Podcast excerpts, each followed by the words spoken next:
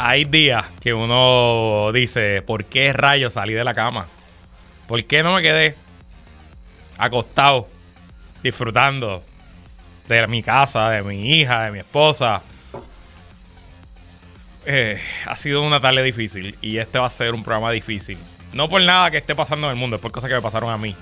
Este, y voy a hacer lo que yo creo que es la segunda vez en la historia que he hecho desde que estoy con ustedes aquí en Radio Isla. Es que voy a abrir las líneas para recibir sus llamadas ya mismo. Tengo un par de temas. Vamos a hablar un poquito. Creo que el primer segmento, tengo suficiente tema para el primer segmento. Y luego los últimos dos vamos a abrir las líneas. Este, ¿qué me pasó? ¿Por qué estoy de tan mal humor? ¿Por qué mi vida no se puede poner peor? De eso les cuento en qué es la que hay que comienza ahora.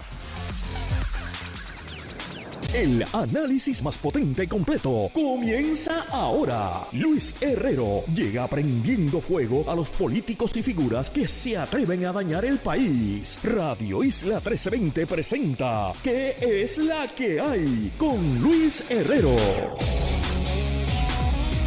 Muy buenas tardes, bienvenidos y bienvenidas a ¿Qué es la que hay con Luis Herrero por Radio Isla 1320? Hoy es lunes 6 de noviembre de 2023. Estamos en vivo y en directo para todo Puerto Rico por el 1320 AM y su cadena para el mundo a través de radioisla.tv, nuestra aplicación para teléfonos Radio Isla Móvil y en facebook.com diagonal Radio Isla TV. Yo soy Luis Herrero y como siempre les invito a que me sigan en todas las redes sociales como L Herrero y recuerda que este programa lo puedes escuchar en su formato podcast. Búscalo como qué es la que hay en su aplicación de podcast favorita para que me escuches cuando a ti te dé la gana. ¿Y qué es la que hay? ¿De qué vamos a hablar hoy? Ok, vamos a hablar ahora. Usualmente usted sabe que yo todos los lunes vengo con temas ya preparados. Actualizamos Israel, actualizamos Ucrania. Eh, había abierto una sección nueva los lunes que era eh, lunes de candidatura. Todo eso estaba corriendo. Ok, ¿por qué no lo voy a hacer hoy? Voy a hacer algunas cosas, pero no voy a hablar de Israel, no voy a hablar de Ucrania. Yo mañana me voy de vacaciones. Me voy de vacaciones, me voy de viaje, voy a una convención y a la misma voy a aprovechar y juntar eso y voy a hacer unas vacaciones. Me voy con mi familia. Es un viaje chulo. De casualidad voy en el mismo avión que Inés Quiles. No lo coordinamos, así que mm, también se va de vacaciones mañana Inés. A mí, como de costumbre, me va a sustituir la licenciada y buena amiga Ivonne Lozada. Ya Ivonne estaba ready. Ivonne pensaba que empezaba hoy, que ella creía que me sustituía desde hoy lunes. Y yo, Ivonne me llamó ayer, mira, que mañana voy para allá. Y yo le dije, no, tranquila, a ver el martes. Porque yo, mi intención era venir hoy a hacer este programa, despedirme de ustedes, decirles lo que iba a pasar. Además, ya a mí me disfruto, a mí me gusta hacer este programa. Así que para mí no es un trabajo, es un trabajo, sí, me pagan, pero, pero no es gran esfuerzo levantarme a hacerlo. me disfruto y a veces lo extraño cuando no lo hago. Pero tenía la puerta abierta para no hacerlo. Pero no, decidí no. Voy a cumplir, vengo a Radio Isla, voy a hacer que es la que hay. Segundo tema. Eh, mi esposa y yo llevamos varias meses, semanas realmente, detrás de que queremos cambiar el teléfono, cambiar el teléfono y como nos vamos de viaje, tenemos un teléfono más viejo, pues queremos un teléfono más nuevo, con una cámara chula para las vacaciones, para tomarle fotos a la bebé. Y pues fuimos aquí, cerquita, en la Rubel, a cambiar el teléfono. Y todo iba más o menos bien. Hasta que em, la transferencia de un teléfono a otro, según la tecnología de Apple, se iba a tardar 11 horas. Y la muchacha que me está atendiendo me dice, bueno, eh, te la puedo llevar para tu casa y terminarlo en tu casa. Y yo, ok, pero el problema es que ahora mismo no tengo teléfono. Y ella pues me hizo un arreglo y tengo, teléfono. Pero entonces no tengo internet en el teléfono que tengo teléfono. ¿Tú me entiendes? Entonces, las aplicaciones donde yo grabo y escribo este programa y preparo todas mis cosas, pues no las tengo en el teléfono. Y en mi gigantesca sabiduría decidí no llevarme la laptop. Porque si me hubiera llevado la laptop, pues mientras la señora está trabajando conmigo allí la transferencia del teléfono, pues yo escribo el programa en mi laptop sin problema, lo he hecho mil veces en distintos sitios. Este programa se ha escrito en restaurantes, en cafés, en carros, en todos sitios. Yo lo escribo, es fácil, lo puedo hacer. Y bueno, pues a las 4 y 10, 4 y cuarto, le digo a la señora, pues nada, el teléfono me lo llevo, yo termino en mi casa, tengo que ir para Radio Isla. ¿Y qué pasó a las 4 y 5 más o menos? Que se abrió el cielo. Diluvio universal en Atorrey. Pero es un diluvio tan y tan potente que cuando yo salí de esa tienda y caminé para el parking, primero que obviamente me enchumbé todo, toda la camisa, el mahón, pero entonces el, estacionamiento ya tenía como 6 pulgadas de lluvia. Así que me mojé los tenis, las medias, los maones. Estoy aquí, yo estoy ahora mismo descalzo, con los maones enrollados para arriba. Y suerte, si los que me están viendo, que tengo un abrigo del Comité Olímpico que de casualidad estaba en mi carro, en mi, en mi guagua, porque si no estaría con la camisa entripada. De hecho, la camisa está entripada allá afuera en la redacción secándose. A lo que voy es que a esta hora, 4 y 59, pues no pude escribir el programa, no tengo preparado el rundown como a mí me gusta, no sé exactamente de qué voy a hablar. Así que tomé la decisión ejecutiva de que voy a abrir las, las líneas más tarde, porque tengo un par de temas. Había preparado algunas cosas más temprano en el día. Voy a abrir las líneas, eh, probablemente después de la pausa, los últimos dos segmentos. Así que esta edición especial ultra mojada de eh, qué es la que hay, opine usted. Si usted alguna vez ha querido hablar conmigo, hacerme una pregunta, decirme un insulto, hacerme una sugerencia, una observación, hablar de lo que usted quiera, marque ahora y ya, ya poniéndose en fila en el cuadro. El cuadro de Radio Islas, el 787-292-1703 y el 787-292-1704. Voy a discutir varios temas antes. Como les dije, después de la pausa es que voy a empezar a contestar las llamadas. Pero si usted quiere ya ponerse en fila, 787-292-1703, 787-292-1704. Entonces déjeme buscar las notas que más o menos tenía. Estoy aquí leyéndolas del celular, lo que nunca.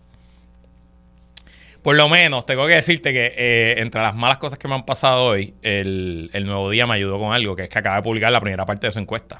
Así que vamos a leerla ustedes y yo aquí al aire y vamos a ir entendiendo un poco qué es lo que nos está diciendo esta encuesta del nuevo día. La encuesta empieza mañana, durará toda la semana. Yo tristemente pues no voy a estar aquí con ustedes para analizarla durante la semana. Eso le tocará a Ivonne. Pero ya salió el primero y tengo que decir que por lo menos del titular, Buenas noticias para el bipartidismo. Crece el entusiasmo de la ciudadanía por participar en las primarias y las elecciones del 2024. Y dice que en la encuesta del Nuevo Día, en momentos en que resta un año para los comicios generales de 2024, el 34% de los adultos elegibles para votar siente un mayor interés en estas elecciones, según los resultados de la más reciente encuesta del Nuevo Día. Aunque esa cifra no se distancia del 33% reportado en febrero, o sea que subió uno, los muy interesados aquellos que afirman estar algo interesados, ese se aumentó. Aumentaron 8 puntos en el mismo periodo, de 25% en febrero, que fue la última encuesta del nuevo día, a 33% en eh, octubre. Saludo aquí a mi tocayo. Saludos, Luis. Tanto tiempo, qué bueno verte. Eh, espero que estés teniendo un mejor día que yo. Eh, volviendo a la encuesta del nuevo día. Miren qué interesante este número. Ellos tienen esta, esta pregunta de cuán interesado estás en votar desde por lo menos el 2019. Y dice aquí, si se compara con noviembre de 2019, la proporción de electores hábiles que están muy o algo interesados en la próxima elección general es de 67% o 14 puntos por encima de donde estaba hace cuatro años, cuando sumaba 53% respecto a los comicios del 2020. Ok, vamos de nuevo, vamos a hacer, vamos a hacer el cálculo. Noviembre de 2019. ¿Qué había pasado en el 2019? El verano del 2019. En noviembre estábamos esencialmente tres, tres meses de la renuncia de Ricardo Rosselló, que renunció el 5 de agosto, si no me, si no me, si no me falla la memoria. Así que llevamos tres meses con la gobernadora Wanda Vázquez. Todavía no había empezado el COVID, así que estábamos viviendo en ese mundo prepandemia estábamos pues saliendo del verano y todavía pues la situación económica estaba complicada. María seguía, llevábamos a dos años de María. Pero uno pensaría que después de un momento de tanta militancia en la calle como fue el verano del 2019, que en noviembre, dos, tres meses más tarde de ese evento, hubiera habido un gran interés en las elecciones. Pues lo que nos está diciendo la encuesta del nuevo día es que hoy ese número está 14% por encima que lo que estaba en el, en el noviembre del 2019. Así que, por eso dije al principio, de nuevo, lo estoy leyendo casi ahora al aire con ustedes. Pero me parece que son buenas noticias para el bipartidismo. En cambio, quienes tienen poco o ningún interés ha disminuido justo a la mitad los pasados ocho meses de 24% en febrero a 12% ahora. De nuevo, si el 2020 fue el peor año para los partidos como Progresista y Partido Popular Democrático, y el mejor año para los partidos más extremistas, más de nueva instancia, en parte fue porque había votó menos gente. A lo mejor es que la gente que se quedó en la casa iban a votar por los partidos nuevos y no por los partidos tradicionales. Puede ser, pero mi hipótesis y mi feeling es que en gran medida muchos de los que se quedaron en la casa, que eran PNP o populares, que a lo mejor no salieron por miedo al COVID, pero eso yo creo que debe ser el, grupo más, más pequeño. Y por el contrario, gente que simplemente no salió porque no quería votar por su partido, pero ninguno de los partidos nuevos o los candidatos diferentes le llamaba la atención. Pero muy, muy, muy interesante que el interés esté tan alto a un año de las elecciones, rompiendo esencialmente el mejor número, excepto septiembre del 2020, en la encuesta del nuevo día, en septiembre del 2020, obviamente tiene todo el sentido, a dos meses de las elecciones, pues ya el interés eh, era 55% muy interesado, 23% algo interesado. Em, entonces, mientras en cuanto al nivel de entusiasmo con las próximas elecciones comparado con eventos previos, el 26% de los encuestados manifestó estar más animado con las elecciones de noviembre de 2024. 34% está menos dispuesto y el 38% se siente igual. En noviembre de 2019, un año de las elecciones, el 26% dijo sentirse más entusiasmado en ese momento, que es igual, exactamente igual que está hoy. Pero hace cuatro años, un 45 señaló estar menos animados con las próximas elecciones y ahora ese parecer lo comparte un 34, u 11% menos. O sea que aunque está igual el bien animado, el poco animado se ha disminuido en, esta, eh, en este cuatrenio. Así que muy interesante que aparenta que hay mucho entusiasmo eh, por eh, la elección.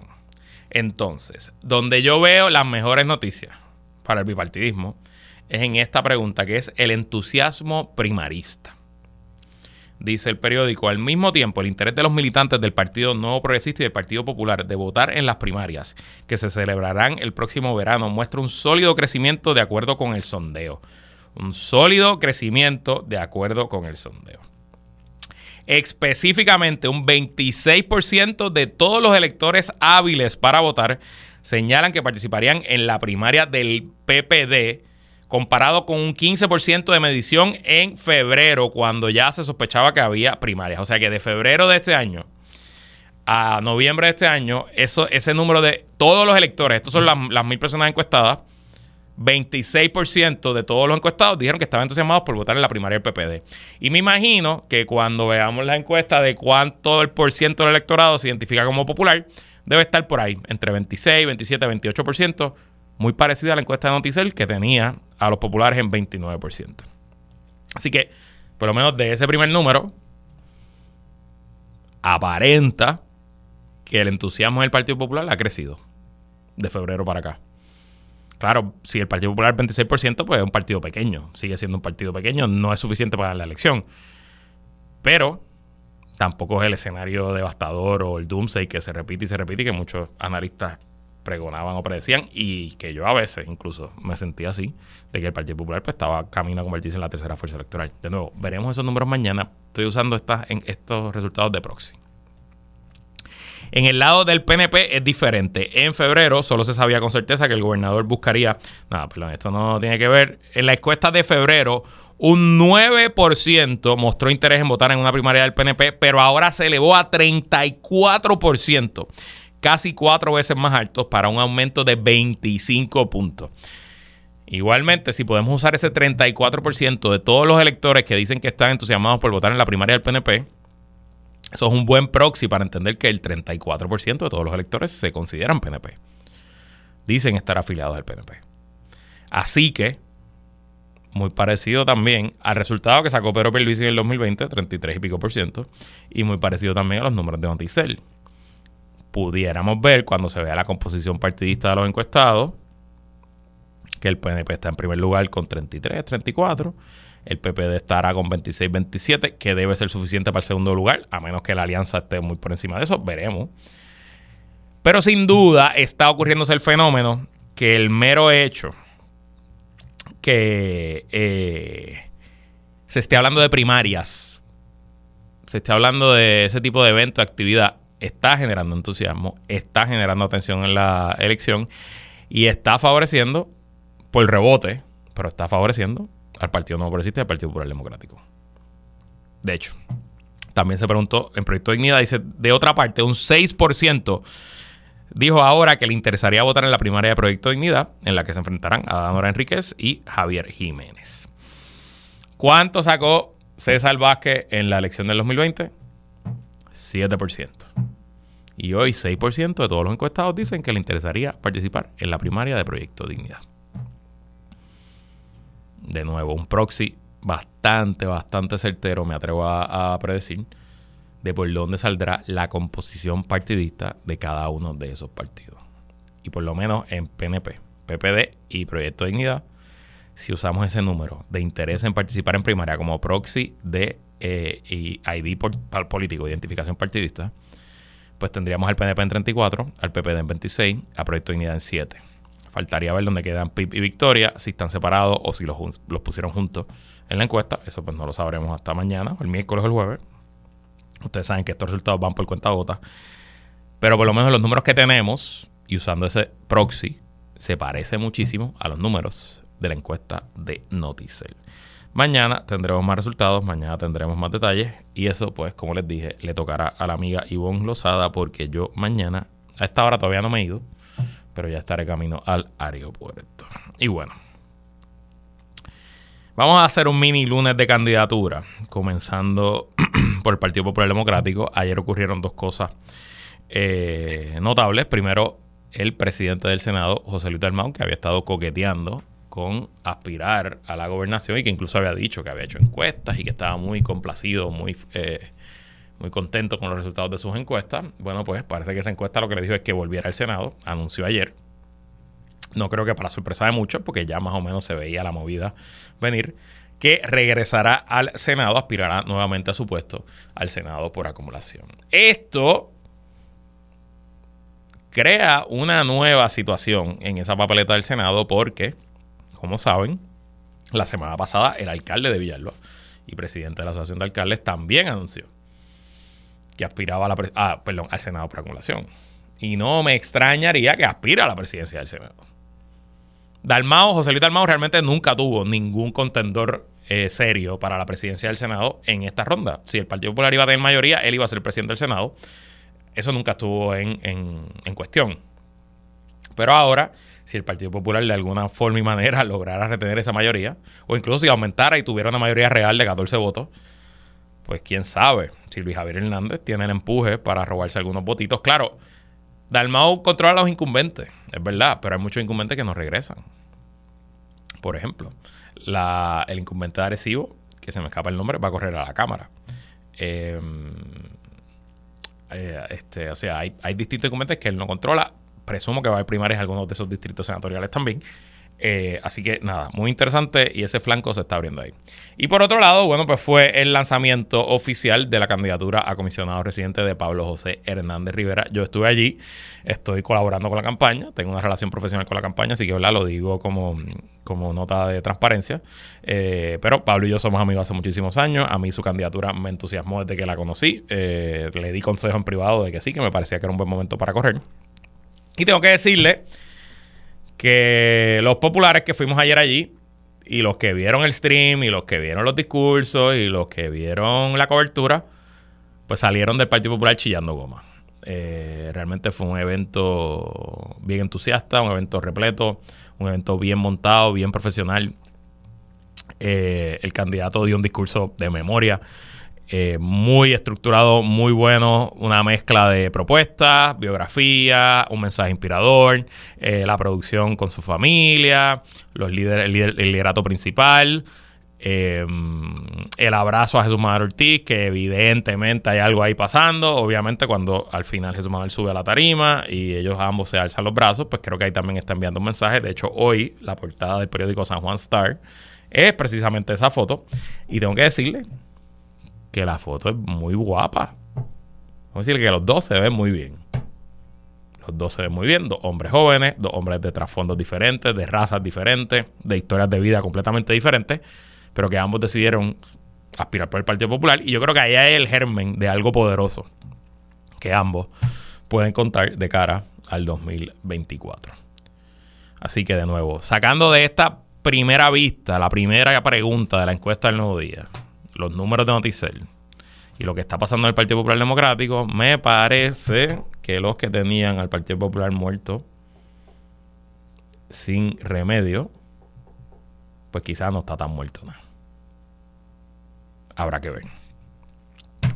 Mientras eso ocurría en La Pava, en La Palma, eh, pues hoy oficialmente se conoce que también habrá primarias a la candidatura de la comisaría reciente. De hecho, el PNP va a tener primaria para todo. Son casi 40 alcaldías. Ayer eh, el partido no progresista hace algo muy bueno que no hace ningún otro partido, que ellos ponen al día todas las tardes, dicen cómo van las radicaciones y los puestos a los que están corriendo distintos candidatos.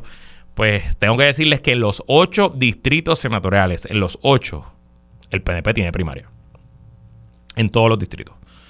Tiene casi 40 alcaldías en primaria, todos los distritos senatoriales. Me imagino que los distritos representativos será igual. Y ahora va a tener primaria en la carrera a Washington DC. Ayer, en el periódico El Nuevo Día, a la misma vez que se le dio una entrevista a Pablo José Hernández Rivera, el senador y buen amigo también, William Villafañe, le anuncia al periódico que aspirará a la comisaría residente por el Partido Nuevo Progresista. Lo primero que tengo que decir es felicitar a William Villafañe por atreverse y dar el paso adelante. Yo creo que lo había dicho aquí antes, si no, estoy seguro que lo dije en mi podcast. La política se trata sobre oportunidades y momentos. Y al final del día, si usted no aprueba, no aprovecha ese momento que le dio la circunstancia, pues a lo mejor ese momento nunca regresa. Y yo no creo que William Villafañe se levantó el primero de enero del 2023 diciendo este es el año que voy a radicar a Washington. Pero las circunstancias se dieron. La comisaría residente va a retar a Pierluisi ni Pierluisi ni Jennifer aparentan tener un candidato a comisionado residente fuerte. Y creo que William Villafañez, con su experiencia, su trasfondo y los temas que le gustan, pues es un candidato natural a esa silla. Además, que William Villafañez tiene el problema que enfrenta todo senador PNP que eh, entra al Capitolio con ideas de aportar y de crecer, que se llama Tomás Rivera Chats. Mientras Tomás Rivera sea el líder del PNP en el Senado, no hay nadie que le quite esa corona a él. Así que William Villafañez podría aspirar de nuevo a ser senador y no tendría problema, sería electo sin ningún problema. Y si el PNP tuviera mayoría, sería un senador poderoso y quizás sería portavoz o le darían la comisión de nombramiento, la comisión de gobierno, vaya, cualquier comisión.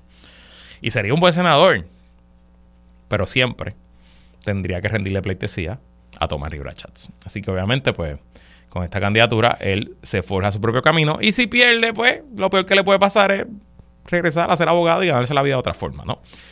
Eh, por otro lado, Quiquito Meléndez también, ese sí que ha estado coqueteando con la silla de Washington esencialmente desde que entró a la política, por varios cuatrenios. Siempre ha querido ser comisionado residente, nunca nadie le había hecho mucho caso. Bueno, pues hoy anunció también que se va a tirar para comisionado. En parte lo hace porque Jennifer González no lo va a apoyar, pero Pedro Pierluisi tampoco parece que vaya a apoyar a nadie. Así que Quiquito estará haciendo el cálculo y diciendo, bueno, entre William y yo, pues quizás yo le gano. A lo mejor el PNP decide que yo soy el candidato. Eh, habrá que ver. Yo creo que en esa carrera hoy, si fuera entre esos dos, William sería el favorito, pero bueno, eso estará por verse. La comisionada reciente Jennifer González sigue insistiendo, insistiendo, insistiendo, insistiendo que ella tiene su candidato o candidata y que muy pronto hará el anuncio junto de quién es. Los rumores es que no se trata de alguien de gran peso o renombre. No se trata de una figura como Larry Elhammer. O sea, que no se trata de alguien que va a venir aquí a cambiar la carrera, a revolucionar cómo se está cubriendo este asunto. Em, y eso pues son también buenas noticias para William Villafañe y para eh, Quiquito Meléndez. Aún así, falta todavía un mes y medio, bueno, dos meses para que cierren las candidaturas y cualquier cosa pudiera ocurrir en el PNP y pudiera Pedro Pierluisi conseguir el candidato que está buscando o Jennifer González conseguir la candidata que está buscando y anunciarla y bueno, la carrera cambiaría. Pero sin duda está casada la carrera en el PNP hay primaria para la gobernación, hay primaria para Washington, hay primaria en todos los distritos senatoriales, hay primaria en 40 alcaldías, hay primaria, hay primaria, hay primaria.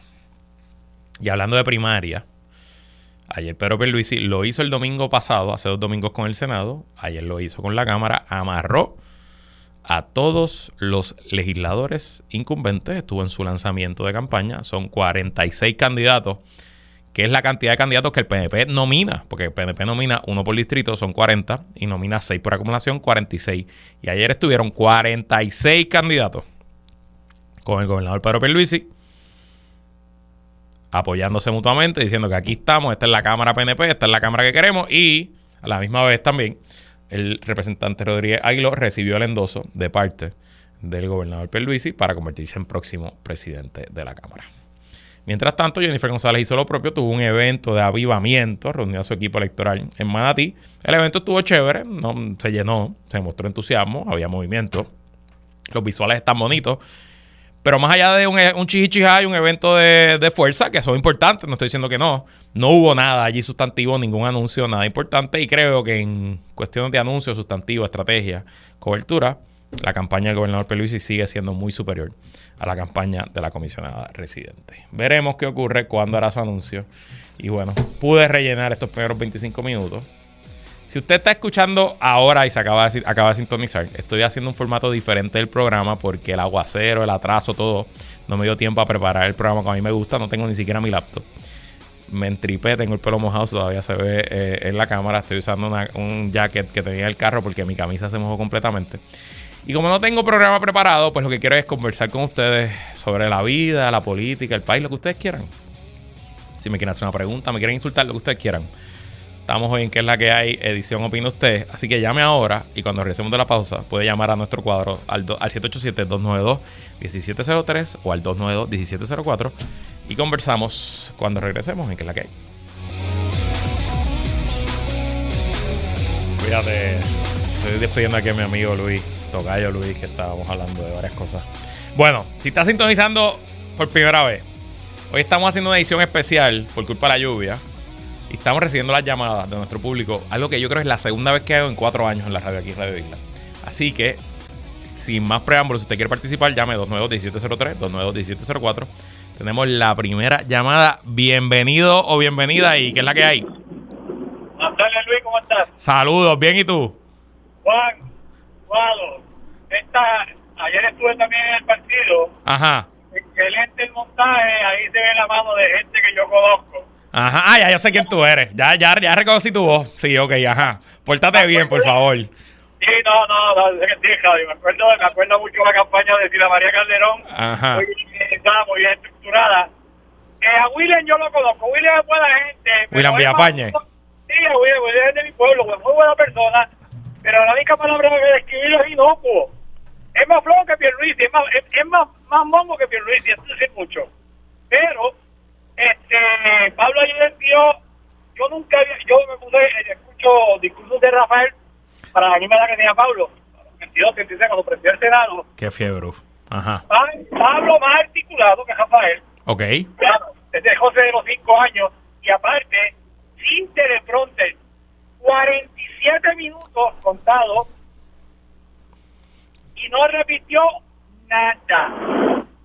O sea, no hubo muletilla, eso tú sabes mucho más que yo, yo lo tenemos un poco de experiencia, un poco más de cara que tú, pero he estado en varias campañas y lo que vi ayer, el que piense que el Partido Popular está muerto, bueno, hay problemas, claro, y lo que, lo que dice de la encuesta es aleccionador en un sentido que te, te pone en perspectiva que la gente le ataca el, el bipartidismo, este, el junte que lo define Pablo, eh, independentista victorioso, esa gente, todos caben en un volky, créeme.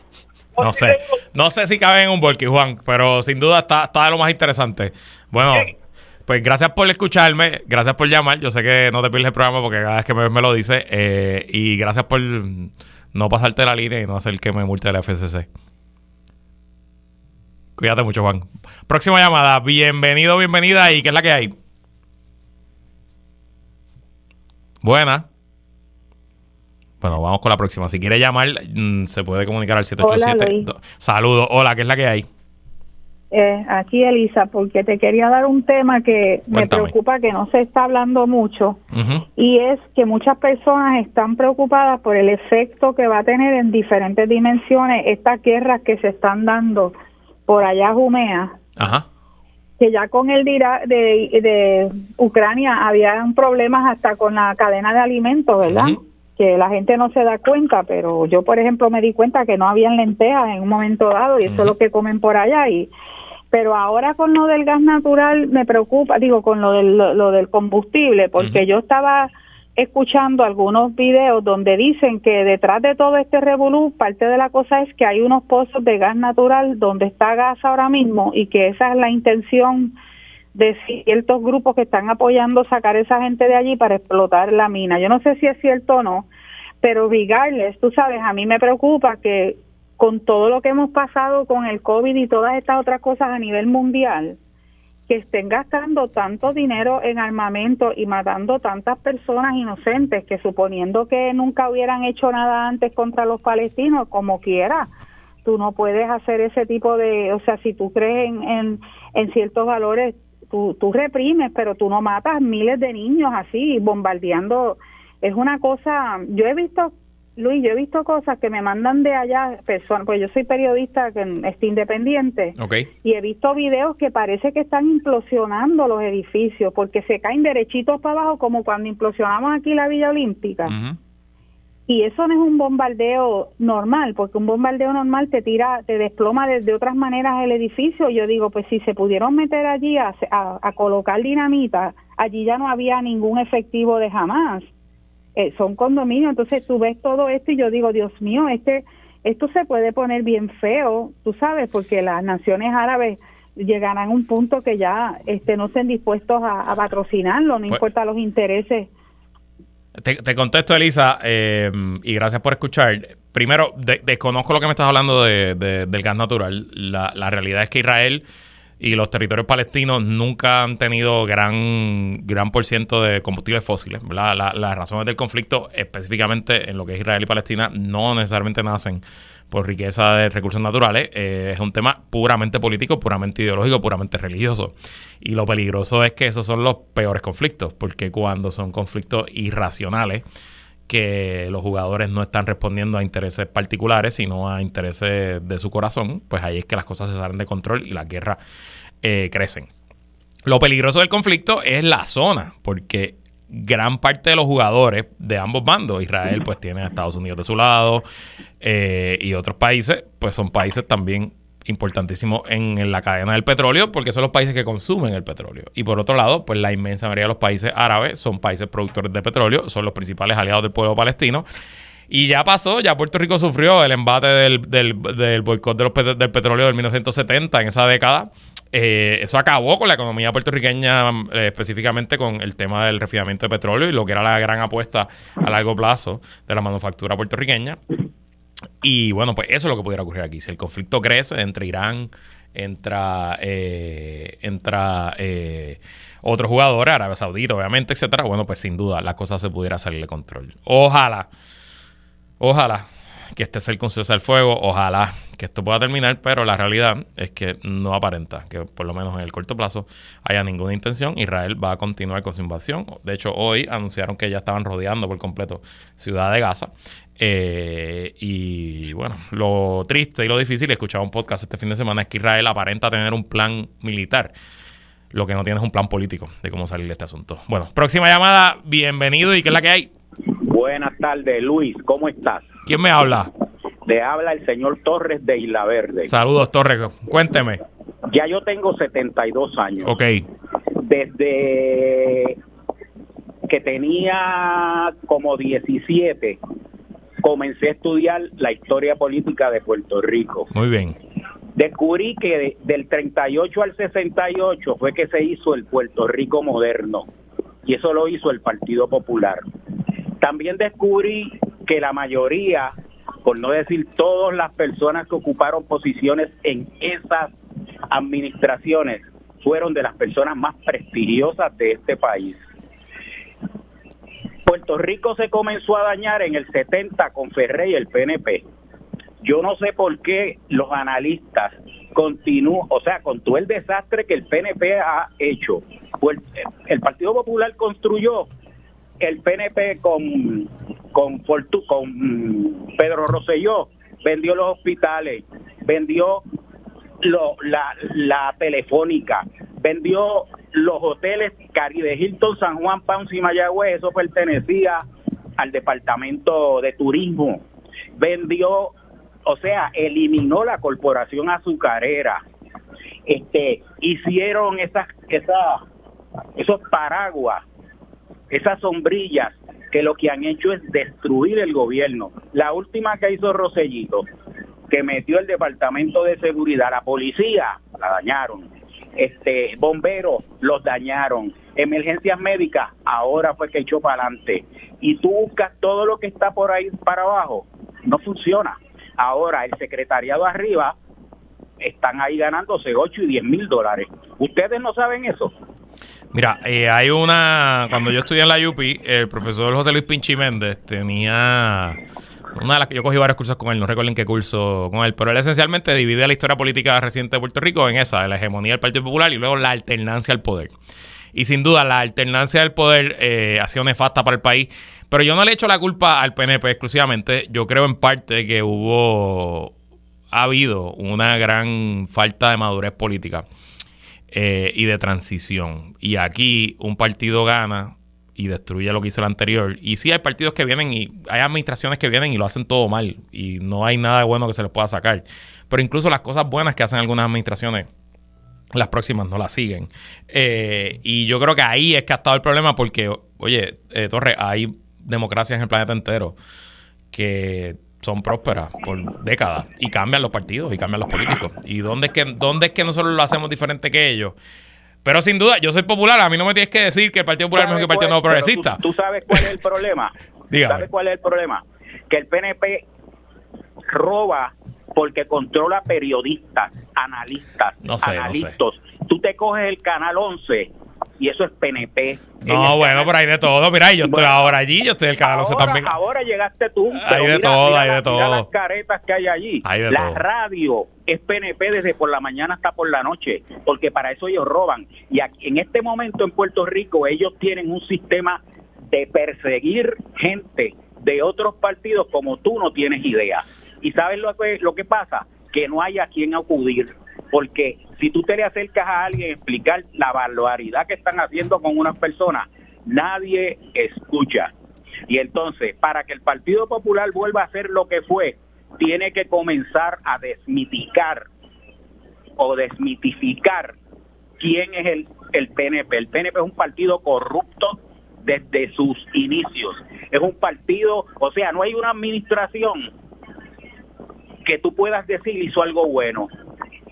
Porque si tú te coges desde Ferré, la de Romero nos trajo hasta los, asesinatos de Maravilla. La de Roselló, ya te dije todo lo que nos vendió, más toda la deuda que, que nos metió por estar este. ¿Me oyes? Sí, te escucho, te escucho, estoy aquí. Ajá, pues, pues este, por todas esas grandes obras que él dice que hizo, el tren que no va para ningún sitio, este, destruyó el departamento de salud. Ahora mismo la salud en Puerto Rico ahora está peor que nunca el sistema educativo, yo estudié en la escuela pública, yo fui a la Universidad de Puerto Rico, gracias a Dios, a mis papás y a la beca que me dieron. ¿Tú sabes de qué fue, de qué fue la beca que yo recibí? ¿De qué? Y con eso nos vamos. Del ELA. Ahí está. ¿Entiendes? Pues no, habían, no habían fondos federales. Si los habían, yo no me enteré. Pues ahí lo teníamos unos bueno, gracias, señor Torres. Discúlpeme, es que nos quedamos sin tiempo y tenemos que pedir la pausa. Eh, para los que están sintonizando ahora, estamos dando una edición especial, una edición especial, que es la que hay, opina usted. Estamos abriendo los teléfonos. Si usted quiere participar en los próximos 10 minutos, llame 292-1703, 292-1704, 292-1705. Cogimos tres llamadas en este segmento. Cuando regresemos, tratamos de coger tres o cuatro llamadas más. No se vaya nadie, que es la que hay. Continúa. Regresamos. Hoy estamos en una edición especial de ¿Qué es la que hay con Luis Guerrero? ¿Tú opinas? Queremos saber tu opinión. Tenemos el cuadro lleno, pero todavía hay oportunidad. Puedes comunicarte al 292-1703, 1704 o 1705. Próxima llamada. Em, bienvenido hasta el aire. ¿Y qué es la que hay? Buena. Saludos. Próxima llamada. Bienvenido hasta el aire. ¿Qué es la que hay? Hello, buenas tardes. Habla Rodríguez de Sabana Grande. Cuéntame, Rodríguez. Oiga, eh, en un análisis aquí que yo hago siempre debajo del palo que nepo, tranquilo aquí al fresquito, eh, Puerto Rico, en Puerto Rico no se usa la lógica para nada. Muy poco. Yo tengo 72 años, ¿verdad? Ajá. Y, y siempre he aprendido este, con mis abuelos, con mis padres y, eh, y en mis estudios y en mis treinta y pico de años en el, en el Departamento de Educación, siempre hay que funcionar con la lógica de las cosas. Mira, Puerto Rico, todos los, cada cuatro años va la gente a votar, entonces votan por el menos bajigón, por el más lindo, por el más joven, porque es licenciado o porque es médico o por, por esa tontería. Sin embargo, no usamos la lógica, aunque sea la 101, por favor. Entonces, sí, entonces votamos y nos pasa lo que nos está pasando ahora. Un país en quiebra, un gobernador que no sabe si eh, no sabe de dónde sale el cantío del gallo, no sabe de dónde viene. Entonces, este eh, nombramos a una persona por, lo, por las razones que sean, ¿verdad? Que si es lindo o gordo, como te dije. Sin embargo, no, no buscamos, como en el caso mío, que si yo voy de Sabana Grande para San Juan, pues entonces yo tengo que buscar a un chofer que tenga licencia, que tenga un buen vehículo, que conozca la zona metropolitana, que conozca San Juan, para yo ir con seguridad para allá y, con eh, con precisión, ¿verdad? que para el lugar donde yo voy, eso me va a llevar seguro, porque tiene conocimiento. En Puerto Rico, los electores no usan esa lógica de buscarse un candidato a la gobernación que tenga el conocimiento, la preparación, la experiencia administrativa, que es lo que necesita Puerto Rico, a un gobernador que tenga la experiencia administrativa, que sepa de economía, que no venga alguien por ahí a decirle una, una cosa, le meta gato por liebre y el tipo pues no sabe de dónde sale el canto del gallo, y entonces lo oye cantar pero no sabe de dónde sale. Entonces, que eso le pasa al gobernador, y hay muchos que han pasado. Entonces, Puerto Rico tiene un candidato ahora mismo, no sé si yo lo puedo decir, que tiene esas capacidades que se supone que por lógica el pueblo vote por ese hombre para que sea un buen administrador del país. No sé si lo puedo decir. Diga lo que usted quiera, aquí manda usted, esto es, tú opina, así que la opinión es la suya. Pues yo entiendo que Puerto Rico tiene un candidato que no tiene que ver nada con la, cuestión política, que tiene conocimiento, que es Zaragoza. Ok. Usted nombra, Puerto Rico nombra a Zaragoza de gobernador y no va a tener el problema de que de que de que le pasa como este gobierno que suma dos más dos siempre le da a tres o le da cinco nunca le da cuatro e, y a Zaragoza no, no cada vez que él sume no le va a dar ni a tres ni a siete ni a ni, ni, ni a cinco le va a dar a cuatro porque tiene el conocimiento y nosotros no usamos la lógica para eso y en todo. Tengo, que, decirle, tengo que decirle algo. Eh, ¿Cuál era su nombre? Discúlpeme. Sí, Johnny, Johnny Rodríguez de Sabana Grande. Estamos hablando con el señor Rodríguez de Sabana Grande que nos llama directamente debajo de su palo de Quenepa. Este, Por lo menos en Sabana Grande no está lloviendo como aquí en San Juan. Eh, no. Usted tiene total razón. En cuanto a preparación, trayectoria, eh, profundidad intelectual, muy poca gente se le puede parar al lado de Juan Zaragoza. Juan Zaragoza fue exitoso en la empresa privada, exitoso como contador, exitoso como empresario, exitoso como funcionario público, tanto al principio en los cuatro años de Hernández Colón y luego como secretario de Hacienda bajo Alejandro García Padilla. Y en eso usted tiene total razón. El problema es que la política, aunque la analizamos de forma racional, es bien emocional. Y la inmensa mayoría de las decisiones que toman los electores y las electoras es la emoción las que le dicta. Incluso la decisión de salir a votar, simplemente levantarse, ir, coger el carro y llegar a donde le toca votar, eso requiere emoción, porque si usted está harto y simplemente no tiene ningún tipo de esperanza de que las cosas pueden mejorar o pueden cambiar, pues usted ni siquiera vota. Y creo que ahí es donde quizás Juan Zaragoza, pues como candidato, no va a tener el favor del pueblo, aunque estoy de acuerdo con usted, en puro número, papel y hoja de vida, eh, él tiene todo lo que, lo que necesita para ser gobernador. Y, y sigo con usted, pero si alguien quiere llamar y participar, 292-1703, 292-1704, 292-1705. Pensamiento final, señor Torres. Sí, eh, ese es el problema. Eh, yo entiendo el punto suyo también, porque, bueno, yo, bueno, uno tiene la experiencia, ¿no?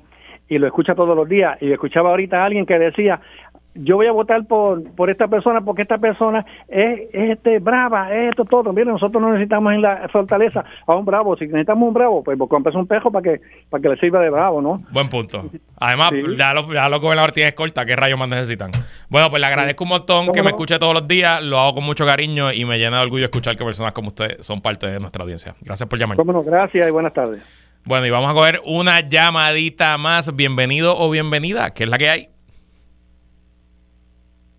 Saludos, buenas tardes. Buenas tardes, ¿con quién hablo? Martínez Agua. Saludos, Martínez. Cuénteme. Eh, el problema es que Zaragoza es fruto del árbol porzoñoso. ¿Por qué? Porque ya el Partido Popular no tiene más remedio desde el 2016 con promesa, ya el Tribunal Supremo de Estados Unidos lo dijo. No hay, él era no puede ser opción para ningún candidato ya Lela no existe. el ELA dejó de existir. Así que nos queda, way, soy joven, me gustaría ver más movimiento de la alianza y no he visto nada. Así que no tengo nada que me llame la atención eh, de cara al 2024. ¿Tú, votaste por, ¿Tú votaste por alguno de los candidatos de la alianza, o sea, potencial en el 2020? Correcto. ¿Y cómo, y, cómo te sientes hoy? Que están atrás desde el 2020, desde noviembre del 2020. Han perdido todo ese tiempo en capitalizar esa esa hazaña, porque fue una hazaña, definitivamente. 100%. Yo, yo siendo, ¿verdad? Obviamente no objetivo en este tema, pero simplemente siendo un profesional de la política, como soy consultor político que he trabajado en docenas de campañas aquí fuera de Puerto Rico, yo no hubiera parado. Del día después de las elecciones, yo estaría, yo hubiera estado haciendo campaña, yo llevaría tres años haciendo campaña. Lo, lo, hablaba en un podcast los otros días. Yo entré a TikTok hace poco, abrí una cuenta de TikTok porque pues ya me sentía que me estaba quedando atrás. Y en TikTok, pues sí, Alexandra Lugaro es la jefa, eso es la que manda y no, no, no, no tiene sentido. O sea, no, no, no hay duda de eso, pero después de Lugaro el político con más seguidores en TikTok es Pablo José. Manuel Natal no tiene, tiene creo que 1.200 seguidores en TikTok. Si Manuel Natal llevara tres años metiéndole como Dios manda, debería tener cientos de miles de seguidores en TikTok, debería tener un millón de pesos en el banco, debería tener un comité organizado en todo Puerto Rico y honestamente pues, pues yo lo menciono y me dicen, ah, populete, es que te cae mal la alianza. Bueno, está bien, ok, yo no voy a votar por él, pero, pero me parece que, tú, tú lo estás diciendo, honestamente, han perdido el tiempo. Oye, y probablemente vote por... Claro, si se organizan y, te, y está en la papeleta tú, y te levantas a votar, vas a votar. Claro, seguro. Pero se, se, se, han quedado atrás. Y no tienes quizás el entusiasmo que quizás tú sentías a un año de las elecciones en el 2020, hoy quizás no está ahí. Sí, pero la política se analiza racionalmente, pero opera irracionalmente, como estábamos hablando ahorita con el señor Johnny del palito de Kenepa. El palito de y, quisiera apostar que lo que pasó en el 2020 va a volver a ocurrir en el 2024. Veremos a ver. Bueno, pues. El gran ganador de todo esto, by the way, es Pablito José, que no voy a votar por él, pero pienso que puede dar cantazo. Ah, pues ahí está. Escúchalo, ya lo, ya lo dijo. Gracias, este Martínez, por llamarle Cagua. Gracias a todos los que participaron hoy en esta edición especial de tu opinión en qué es la que hay y gracias por la indulgencia que simplemente no me pude preparar para el programa, me cayó un aguacero, no tenía mi laptop, fue un desastre, pero sobrevivimos, terminamos. Ok, yo me voy de vacaciones hoy, este es mi último programa, yo regreso el lunes 20 de noviembre, la semana de San Giving, esa semana corta voy a estar aquí con ustedes. Desde mañana en adelante me sustituye la buena amiga licenciada Ivonne Lozada. El programa sigue como de costumbre. Mañana hay martes de contingencia, jueves de ciencia boricua, viernes del mejor panel. Todo sigue como va, pero es Ivonne la que me sustituye. Así que como siempre, gracias a todos y todas por sintonizar. Y gracias a todos y todas por su apoyo. Me voy a tomar una semanita de descanso y regreso con más fuerza, más energía y más ganas de meterle aquí todos los días en qué es la que hay. Quédese con nosotros, la mejor programación y análisis de la radio puertorriqueña continúa en Radio Isla 1320. Hoy sí que hay que escucharlo. Lo próximo, el informe del tiempo con Sugeli López Belén. Hasta dos semanas. Bye.